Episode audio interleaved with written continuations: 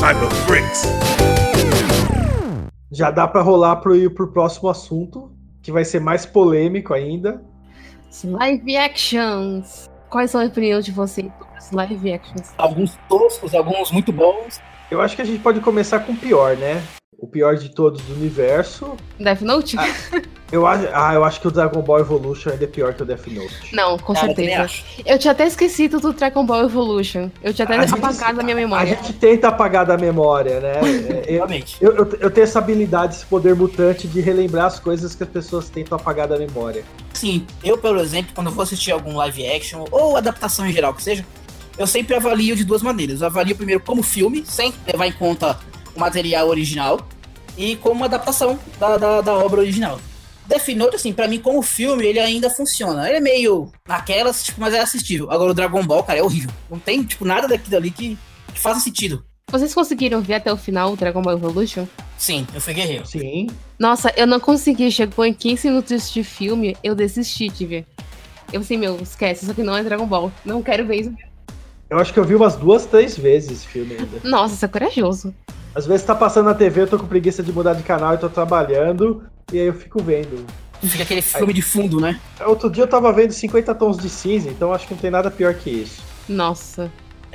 Se bem que devo dizer que, em comparação com o livro, 50 Tons de Cinzas é muito melhor o filme, cara. O livro é horrível, é muito mais. é sério. Bom, eu não sei, eu não fui ler o livro pra saber sobre isso, gente. Eu também não, eu não consegui. Não, então, na, na verdade, assim, eu não me aprofundei na leitura, mas é porque me recomendaram tanto na época e falaram, não, é. Aí eu falei, ah, não custa dar uma olhada, né? Só que eu nem, nem comprei, né? Mas é- a, a escrita é muito ruim, cara. Tanto que, na, ver- na verdade, parece que o livro ele foi lançado digitalmente primeiro, e aí uma editora que se interessou, né? Então, a, a escritora, ela não era uma escritora famosa que, que se dedicou aqui, não. Era uma coisa, tipo, meio que. Era uma fanfic, na verdade, de Crepúsculo. E assim, né, vamos falar. O, o negócio que saiu de Crepúsculo já é. Já é de. Eu li todos os livros do Crepúsculo só pra poder falar mal. Eu também. Ah, eu não tive interesse, não, cara. Eu até tentei me livrar dos livros e não consegui. Porque, na verdade, assim, eu nem acho que a, que a Stephanie Meyer ela escreve mal. Ela não escreve mal, acho que ela escreve bem, mas. Ah, ela escreve, não, ela escreve mal. Não, ela escreve mal, sim. Ela escreve mal porque, é, primeiro, é, ela trabalha todos os livros, ela trabalha um clímax que nunca acontece. Sim. Ah, sim. Sim, sim. É o que eu digo assim, em questão de. de, de a história mesmo, é que eu acho que ela foi mexer, tipo, num, num, num, num tema que ela não sabia nada. Não só história, tem muita coisa lá que fica, sei lá, meio solta ou meio desconexo. Tem o problema que é um problema que tem pro Death Note, né? A adaptação live action. Construção de personagem. O personagem não é verossímil, o personagem você não, não entende qual é que é a dele, você não vê que aquilo não é real, você não acredita naquilo. Você não entende até hoje como é que ela engravidou do cara. É inconstante o, o, o negócio. Então, por exemplo, você pega lá o Death Note, o live action, e assim, e olha que eu tenho sérias críticas ao anime, né? Pra mim, em determinado três quartos do anime era pra ter acabado. O Ah, sim. mangá. Quando um determinado personagem morre, acaba a série ali. Sim, concordo. Nessa parte eu acho que dá pra falar de Death Note abertamente, porque, cara, acho que hoje em dia, se for uma pessoa que nunca viu, é, deve ser meio raro. É, provavelmente ela não vai ver. O- Mas os personagens são bem desenvolvidos ainda assim. Né? Eles são coerentes, são condizentes. Teve uma coisa no filme, por exemplo, que não vou dizer que é melhor do que no anime, nem no mangá e tal. Só que eu achei que tem um desenvolvimento um pouco mais aprofundado. Que seria a motivação do Light. No, no, no- mangá, assim, pra mim é uma coisa muito rasa. É, tipo, ele não. Ele acha que o mundo é podre e tal, mas nunca tem um motivo exatamente dele achar o porquê. Eu, eu acho que ele é só adolescente retardado que É, acha então. que vai matar bandido. Pra mim, assim, o, o, o Light, ele é aquele adolescente revoltado, né? O adolescente revoltos, que tá, acha que nada presta, que, tipo, o mundo poderia ser melhor sob a visão dele. E em comparação com aquele, com o carinha lá, agora não vou lembrar o nome, não lembro se é Shinji, que é o do Evangelion, que é o cara que é o emo da parada, ele é, tipo, todo triste, ele é todo depressivo, tá ligado? São, tipo, os exemplos de adolescentes que a gente tem, né? Tipo, desde sempre, né? Um é mais revoltado e o outro já é mais introspectivo, assim, é mais depressivo. Mas mesmo assim, eles, eles têm o- uma substância que compõe o personagem. Por exemplo, o Light, ele é de família de policial, filho de policial, tem toda aquela questão de justiça, né? Que a gente vê um paralelo com a realidade. O Shinji tem todo aquele drama da relação ele com o pai dele, de ter perdido a mãe. Então essas, essas coisas, né, esses elementos na história do personagem, torna o personagem ele muito mais profundo, né? Você faz o personagem pensar, não, cara, era alguém que poderia existir. E quando você vai na adaptação live action, no caso, né, do Death Note, você não enxerga isso, isso, isso foge, isso fica longe, você não enxerga essa coerência na construção do personagem. Sim, eu digo assim, eu acho que, que foi um pouquinho mais desenvolvido a, a motivação dele, porque no filme tem lá a questão de que a, tipo, a mãe foi morta e o cara não, não pagou na justiça, etc e tal. Então, assim, não é um motivo melhor do que o do anime, do mangá, mas tem uma, uma base vai que, que poderia ser assim, você se identifica mais baseado no mundo que a gente vive hoje, que é muito violento, etc. E, é, e vive uma sociedade que é, muitas vezes é impune quanto a isso, né? Tipo, o cara faz as cagadas lá e não vai preso nem nada. Então nessa parte eu achei que ficou um pouco melhor. Mas não assim, não que supere o original. Eu ainda prefiro o, o Light no original, então, sei lá. Assim, não, o Light original ele é muito melhor, né, velho? Não dá nem pra... Até porque ele é inteligente, né? O do filme é muito burro, cara. Exatamente, o cara é muito burro. Eu fico assim, meu, você não é o Light, me desculpa. Não, e assim, uma coisa também que no filme eu achei que ficou muito ruim, pelo menos eu não gostei, foi aquela parte meio do, do Ryuki, ele é, influenciar nas escolhas, sabe? Tipo, no, no Death Note ele era só um, um espectador, ele tava aí pra ver o que, que ia gerar aquilo, e no filme não, tipo, no filme é ele que força as coisas a acontecer, né? E assim, mas nem tudo é, nem tudo é perdido, né? Você tem ainda boas adaptações. Né? Eu acho que para mim a, a melhor adaptação live action sempre vai ser o Old Boy. Eu falo do original, e foge da versão americana. É, o, o, coreano é muito bom, cara. Eu adoro aquele filme. É fantástico. Para mim, ele tá no meu top 10 de filme para mim, junto com A Pele que Habito, são os dois melhores filmes com tema vingança. Que o Bill, que o Bill é doce de criança perto desses filmes. Nossa, não chega nem perto. E, o que eu acho engraçado é porque se você for avaliar o Old Boy, esteticamente, ele não é um filme muito bonito, né, cara? Ele tipo, é um filme bem cru. Ele segue muito a estética adaptada do mangá.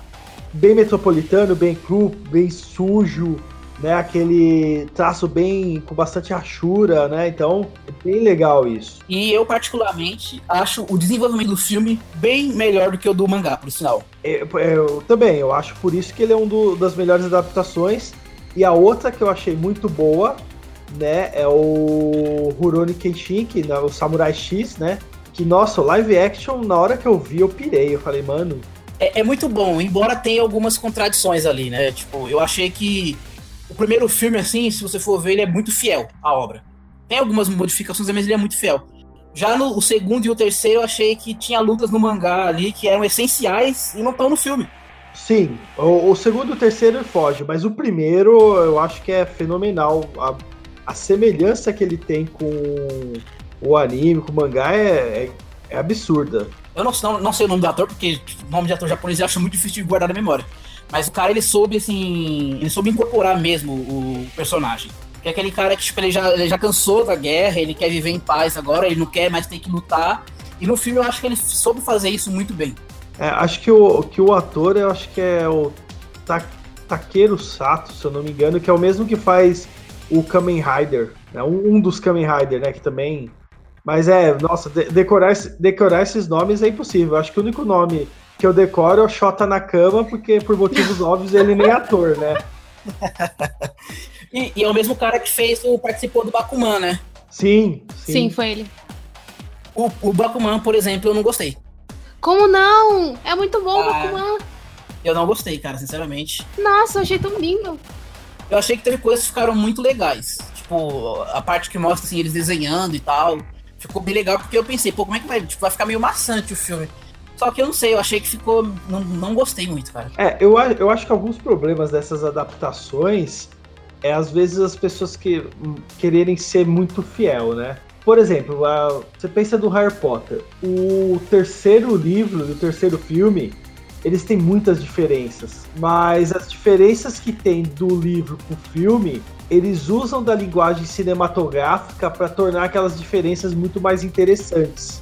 Então, quando você tem uma adaptação que você vai lá e você usa a linguagem do meio, o negócio fica mais legal. Mas o problema maior é quando eles querem destruir o personagem por qualquer motivo idiota do diretor. Por exemplo, Senhor dos Anéis. Senhor dos Anéis no livro, né, você tem o Faramir, que é um personagem fantástico no livro, e ele não sucumbe ao poder do anel no livro. E é muito foda essa cena que ele faz até uma brincadeira tal e meio uma pegadinha, né? Mas ele não sucumbe nem um pouco. Então ele é todo heróico, todo orgulhoso.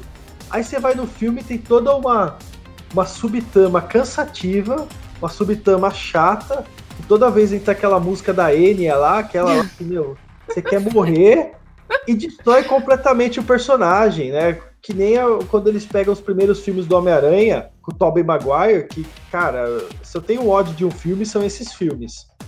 Tadinho do Tobey Maguire. Ele é muito tonto, para quem lê o quadrinho, porra, o Peter não é tonto. Sim, ele nem um pouco. Né? E uma coisa que é comum no quadrinho, por exemplo, é o Peter Parker nunca mostra o rosto dele. Ele chega a colocar um saco de papel e virar o Homem Vergonha. Aí você vai naqueles filmes, cara, você dá a cada dois, dois cortes, ele tá sem a máscara. Dá dois cortes sem a máscara. Você começa a destruir a essência do personagem. E esses são os problemas de você fazer uma adaptação.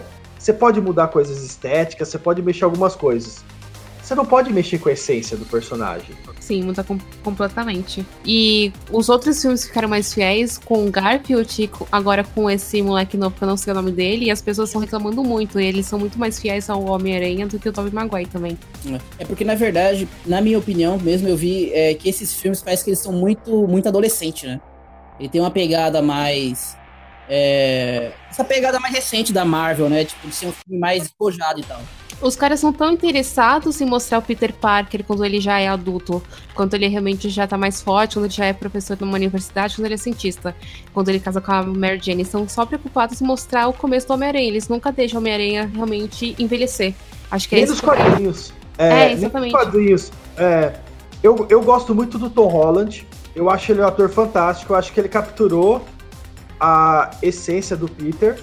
É, o que que acontece? Deu, uh, eles, eles conseguem pegar aquela essência do Peter. É muito bacana, muito, muito bom isso. E eu acho que são dois tempos distintos do Homem-Aranha.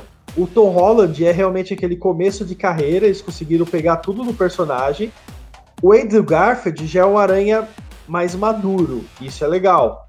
Embora eles também fizeram uma história de começo que enche o saco de toda vez uma história de começo, a gente não aguenta mais e eu acho que isso leva a uma das piores fases do Homem-Aranha, que é o One More Day, que é, até hoje é muito odiada. Acho que não sei se é mais odiada ainda que a saga dos clones, mas é bastante. Por quê? Porque eu cresci lendo o Homem-Aranha. E o Homem-Aranha evoluiu comigo. Então você tinha o Homem-Aranha numa época que eu tava lendo, que ele já era um cara mais velho, tava casado com a Mary Jane, ele era um professor de faculdade.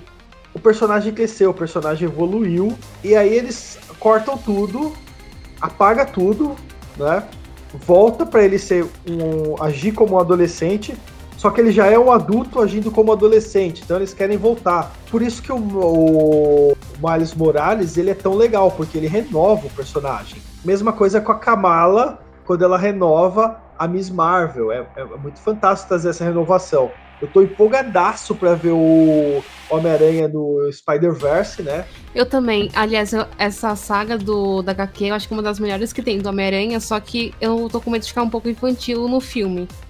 Porque na HQ mesmo ela é meio do mal. Ah, eu acho que vai ser completamente diferente da HQ, porque eu acho que a quantidade de Homem-Aranha vai ser reduzida, né, comparado com a HQ. É, mas os essenciais vão estar ali, né? Pelo que deu pra perceber, né? Sim, o Peter, a Gwen, o Miles. Quem mais? O Noir lá, que vai ser acho que é o Nicolas Cage que faz, né? O Noir, o, o Spider-Pig. Isso. É, essa parte, por exemplo, eu já acho meio tosca, tá ligado? Mas ok, tipo, tem, tem sentido depois, né? Mas eu, eu já, já acho que foge demais da casinha, tá ligado? Acho genial. Me lembra Simpsons. É. É o porco-areia, gente. Quem não gosta do porco-aranha? Eles estavam eh, querendo renovar muito de qualquer jeito, né? Então qualquer ideia que vinha, os caras utilizavam. E o, aí acho que a gente dá para puxar, eu acho que é o, a, a treta more, né? Eu acho que é a questão da gente falar falando de live action, né? E o ruim de podcast é que não dá para você fazer aspas com os dedos falando live action, ninguém vai ver. e eu fiz duas vezes, mesmo ninguém vendo, que é o live action do Rei Leão aquilo não é o live action. Acho que é essa é a maior treta. Eu não sei o que, que a Disney quer com isso, chamando de live action, né? Mas aquilo. No... É uma animação, né? É uma animação, é uma animação 3D, um 3D fantástico, um 3D perfeito, mas não é um live action. Exatamente. É. Live action quando eles vieram do Teatro Abril. Eu acho que a Disney ela quer, tipo, renovar uh, os direitos que ela tem de todas essas animações mais antigas, e aí eles estão tentando explorar. Tudo bem, ela querer explorar o que ela já tem, mas não precisa também colocar os termos, sei lá, erroneamente. Ou então, se eles é. quiserem realmente fazer um, um, live action, eles fazem live action. Não uma animação 3D, um outro tipo de animação, mas ainda é uma animação. Ação de outro filme, né? Igual vai sair do Aladdin aí e tal, que são personagens. Dá para fazer agora, tipo, um filme que é só bicho, por exemplo, é meio. Mas mesmo assim, se você for fazer um filme com bicho, você vai ter que fazer 3D. Não tem como você usar um leão de verdade. Ou então você tem que fazer uma uma analogia com o mundo. Tipo, você vai pegar um, um rei africano como se fosse o Simba, mas não como animal em si, entendeu? O, o, o, Rei Leão ele surge de uma lenda africana que é nesse sentido, né? Sim, então seria mais digno se fosse fazer um live action realmente fazer sobre a tribo africana e não fazer uma animação falando que é um live action. Ou então, a, ou então fala que realmente é uma animação, né? Que pegaria muito a, a vibe do Pantera Negra. Sim, ia ficar muito bom. Aquela coisa bem tribal. É, então, eu acho que justamente eles evitaram por causa disso, né? Porque, porque saiu um filme muito recente, né? Ah, mas acho que eles deveriam aproveitar justamente pelo hype do, do Pantera Negra, que já tá lá em cima. Eles já aproveitavam e já lançavam. Ia ser, tipo, marketing fenomenal pra eles. Uma coisa que eu achei interessante do Pantera Negra, e não só do Pantera Negra, mas também do, do Homem-Formiga, é que parece que eles acertaram aquela forma de, de, forma de fazer um filme mais enxuto, né? Você pega os filmes mais antigos, assim, era uma trama que é, abrangia um monte de coisa e no final não, não, focava em nada. E agora não, não. Os filmes, fazem uns filmes mais enxuto, mais redondinho e, funciona muito bem. Cara, animação por animação, beleza. Eles querem.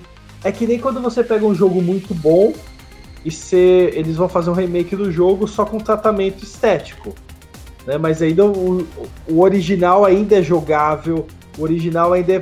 Então pega lá, um jogo muito bom, que tem uma pixel art fantástica, e eles vão relançar esse jogo em 3D. Não tem por que isso. Né? É, não tem. O, o, original do Rei Leão ainda é fantástico. O, o, original do Rei Leão ainda é assistível. Quem não chora com, com eles morrendo, gente? Olha spoiler, olha spoiler aí. Ah, como assim spoiler, gente? Eu era criança quando lançou o primeiro filme, não é mais spoiler. Então, por exemplo, foi uma coisa que eu achei no, na Bela e a Fera. Eu, sinceramente, eu acho que a animação original ela consegue ser muito melhor que o, que o live action. Ah, eu gostei. Mas, mas pelo menos ali você tem uma mudança de ter os atores, né? É, tem, tem algumas mudanças. Eu quero ver, né? A gente tá criticando ainda antes de ver. Eu acho que é mais a crítica do termo. Porque às vezes eles podem mexer na história e trazer alguma coisa nova. Pelos trailers, eles colocaram lado a lado com a animação original e tava muito parecido. Eu acredito que não, não, não terá grandes mudanças nessa parte de vai, roteiro e nada do tipo, não. Acho que é mais uma renovação estética mesmo. É, é, esteticamente vai ser um deleite visual, né? Que nem o último filme do Dragon Ball. Nossa, cara, você vê aquilo no cinema. Esteticamente, ele é uma apoteose, assim, uma evolução. E eles conseguem misturar muito bem o 2D com o 3D de maneira fantástica. Vai ser uma experiência estética. Porque a história todo mundo já conhece. Acho que vai ser uma coisa meio que na pegada do Avatar, né? Que é o particularmente odeio e odeio os dois, né? Eu acho que quando fala Avatar, você tem que falar qual Avatar a gente tá odiando. É, sim. Eu também não gosto do, do, é. daquele, do desenho, não. Não sei se é sério que eu não sou muito fã, não. Vocês não gostam do desenho do Avatar? O, o, desenho eu acho muito legal. Ah, então, não é que eu não gosto. Eu acho que é um desenho legal, mas o, os primeiros episódios, assim, aqueles mais antigos, eu achava que ele era meio infantil demais, sabe? Não, então, porque o Avatar ele vai evoluindo no decorrer do tempo, porque ele é, realmente então. no início realmente é uma criança, mas ele vai ficando mais maduro. E quando falamos de Avatar, a gente tem que falar da, da lenda de Korra. Sim. Que, gente, é, é, evolui o desenho no tempo, é fantástico. O Avatar realmente ele começa meio infantil, meio devagar, mas depois da metade pro fim aquilo é pauleira. Fica magnífico, gente. É, então o problema para mim, por exemplo, é chegar nessa parte. E o começo eu acho ele muito, assim, tem muita luta boa, tem um desenvolver de personagem bem legal. Só que assim tem muita brincadeirinha, tem muita coisa que tipo eu gosto de, assim, de coisas meio que separadas, sabe, nessa parte. Desenho pra rir, desenho pra rir. O desenho de luta, desenho de luta, é meio chato. Mas é que, por exemplo, você pega a história do, do, do, do Ang. Você vê que é um, um moleque de 11 anos que ficou congelado. Então ele é uma criança ainda. Então não tem como separar, tipo, sem só briga ou então ser só brincadeira. Porque é como se fosse o dia a dia dele mesmo. Ele é uma criança, ele não tá preparado para ser o, o Avatar ainda. É. Que aí, por sinal, quando teve aquele live action lá, meio que mudaram totalmente isso, né? Ele é totalmente sério, totalmente centrado, assim. Até eu, que não gostava meio que dessa parte, né? Não, sei lá, achava meio, meio chato, tipo, no filme eu falei, pô, mas não é, não é o personagem. Nossa, mas aquele live action também, pelo amor de Deus. É, pra começar, assim, que a escolha do diretor já é meio estranha, né? Que é o Shyamalan, né? O cara só tinha feito de filme de suspense, e aí do nada colocam ele pra fazer esse filme aí, tipo, ficou aquela coisa, meu, não combinou de jeito nenhum. É, eu, eu tô agora ansioso, né, com o diretor, mas acho que vai fugir muito do assunto, que é o do o próximo filme dele, né? Que ele tá realmente criando uma mitologia de super-herói totalmente diferente. Mas voltando para as adaptações live action, né, de dessas questões, eu acho que a gente pode concluir com uma das piores de todos os tempos, que é o Super Mario Bros. Tem live action do Super Mario Bros? Tem, e é horrível. Jura? Eu nunca vi. Sério? É lá que você descobre que o nome do Mario é Mario Mario e o nome do Luigi é Luigi Mario. Por isso que é Mario Bros. Tanto que o, o ator que faz o Luigi é o John Leguizamo, né? Que é um cara que fez vários é. filmes aí. Não, tem vários atores. O, o Mario é o Bob Hoskins. Pra quem não hum. sabe, é o ator que faz uma cilada para Roger Rabbit. Fantástico. O, o, o, elenco é muito bom, cara. Não dá pra discutir. O elenco é muito bom, mas o filme é horrível. Roteiro, né? Eles pegaram o roteiro e não souberam adaptar pra mídia, né? Então aquilo é um live action, gente, grotesco, grotesco. E pelo menos quando eu assistia, pra mim, sim, parece que eles pegaram o Super Mario e colocaram naquele filme Demolidor do, do, do Stallone, sabe? Um, um futuro onde, tipo, é, tem uma sociedade que vive bem ali, mas tem uma que vive embaixo do esgoto lá, que é pobre e tal, e é meio que isso. Não, não tem nada a ver com, com o material original mesmo. É, e, e você falou de um live action muito bom também, que, que ele é tão ruim, tão ruim esse live action, mas tão ruim que ele se torna bom, se torna cult e se torna clássico, que é o live action do Street Fighter, o primeiro, depois tem a lenda da Chun-Li, mas o primeiro. Consegue ser pior ainda. Consegue ser pior. Mas, gente, é muito bom. É ruim, mas é bom. É igual também é Mortal Kombat. É ruim, mas é bom. Então, não, Mortal Kombat. Não, não, peraí, peraí, peraí. Mortal Kombat não é ruim. Mortal Kombat é bom. Se você vê como adaptação de live action, eles conseguiram levar muito do, da série do Mortal Kombat, né? Comparado com o Street Fighter, nossa, o filme do Mortal Kombat merece um Oscar. O problema do Street Fighter, na verdade, pra mim, são duas coisas. Primeiro, o Van Damme, que tava cheiradaço na época. tava, muito ruim. O Van Damme cheiradaço e o Raul Julia morrendo, né? É, também, mas a questão de que eles quiseram fazer um roteiro muito grande para um jogo que é, é, um campeonato de luta, sabe? Não tem tanta história assim igual eles fizeram no filme.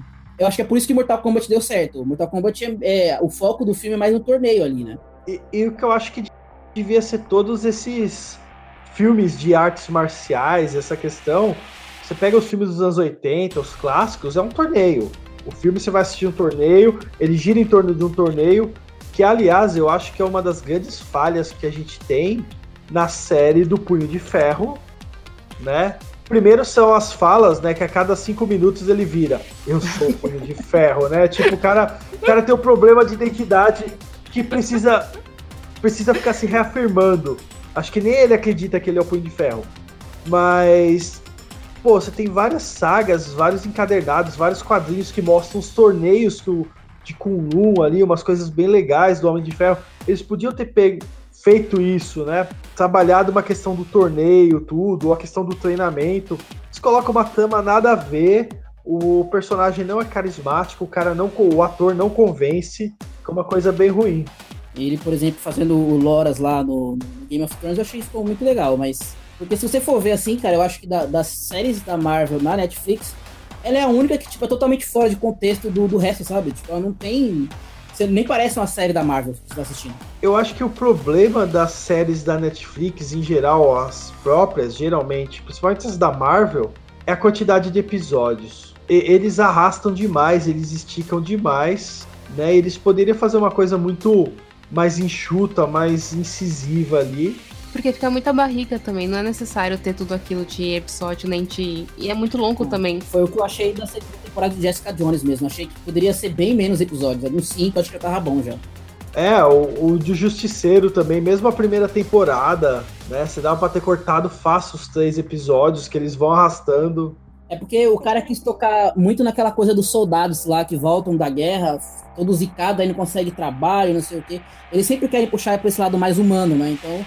É, e, tipo, sei lá, se você tá assistindo uma série de super-herói, você quer saber de briga, você quer saber de porrada e, e tal. E, tipo, principalmente a série do Justiceiro, né?